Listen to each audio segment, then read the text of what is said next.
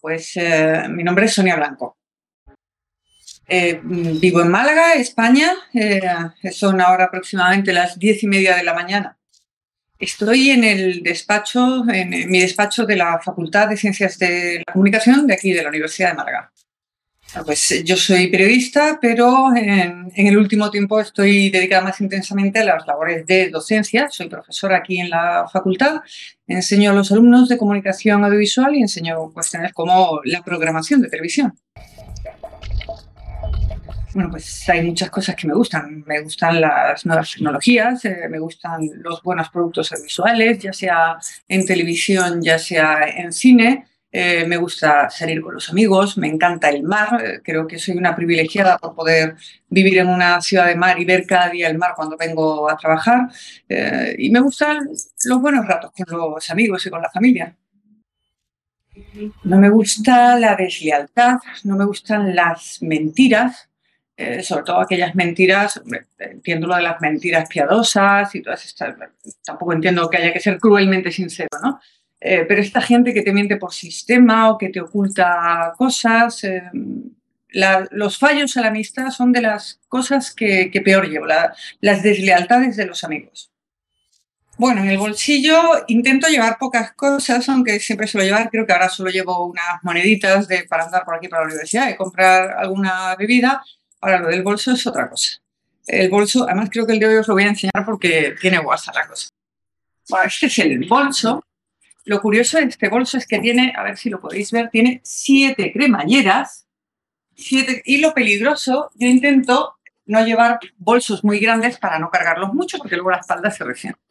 Pero claro, cuando ves un bolso de estos no, no te puedes resistir y, bueno, pues en ese bolso, por ejemplo, suelo llevar el iPad, suelo llevar dos teléfonos móviles, el iPhone y un Android, suelo llevar algo, pero muy poquito de, maquillaje, suelo llevar algo para los labios y un espejo, lógicamente, para verme, un cepillo, eh, bueno, más cosas, bueno, las gafas de ver, gafas de sol, em, cosas, algún cable, suelo llevar el cargador del iPhone, ahora llevo también algunos adaptadores porque mañana salgo de viaje, por supuesto a mí no me pueden faltar Kleenex, como buena alérgica que soy, desgraciadamente llevo un montón de cosas de las, bueno, perfume, muchísimas cosas que probablemente no utilizo a lo largo de, todo el día, pero que en algún momento me hacen falta y que siempre me viene bien estar ahí.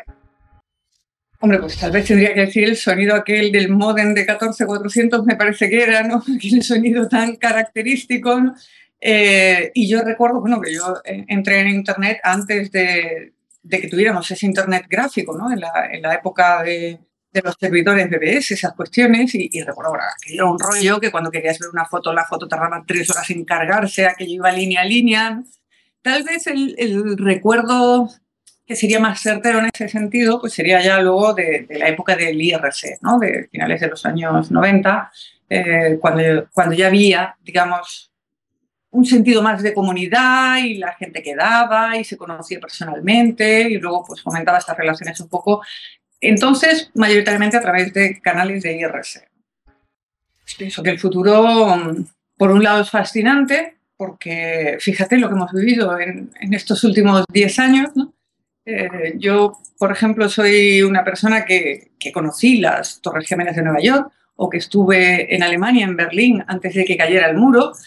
Fíjate lo que ha pasado prácticamente en nada de tiempo y, bueno, pues es sorprendente seguro lo que, lo que aún queda por llegar. Por otro lado, pues también soy consciente de que tenemos un futuro muy complicado, un futuro en el que cada vez vamos a ser, eh, vamos a tener una mayor esperanza de vida, vamos a tener que alargar tal vez los plazos de trabajo, el mercado laboral está muy difícil, pero también soy muy consciente de que, bueno, forman parte de los ciclos económicos y que ahora estamos en época de vacas flacas y que nos recuperaremos, ¿no? Solo espero que cuando nos recuperemos seamos lo suficientemente espabilados para que cuando vuelvan las vacas flacas no nos pille en tan malas condiciones como nos ha pillado en este momento. Esa es una pregunta complicada, más para alguien como yo que tiene memoria de pez y ah, no sé, lo único que se me ocurre es retrotraerme a cinco minutos más o menos recientes. Y tengo que decir que, por ejemplo, este año eh, pues lo he pasado muy bien lo he pasado en grande con los trabajos que me han presentado los alumnos. Eh, los alumnos me tienen que diseñar productos de ficción y luego me los tienen que vender, como si, eh, como si fuéramos una, una cadena de televisión. y lo cierto es que el esfuerzo que han hecho este año los seis grupos de alumnos que he tenido trabajando ha sido absolutamente espectacular y me han hecho unas presentaciones fabulosas. Así que este final de curso en ese sentido ha sido muy agradable y me han hecho pasar unos momentos estupendos.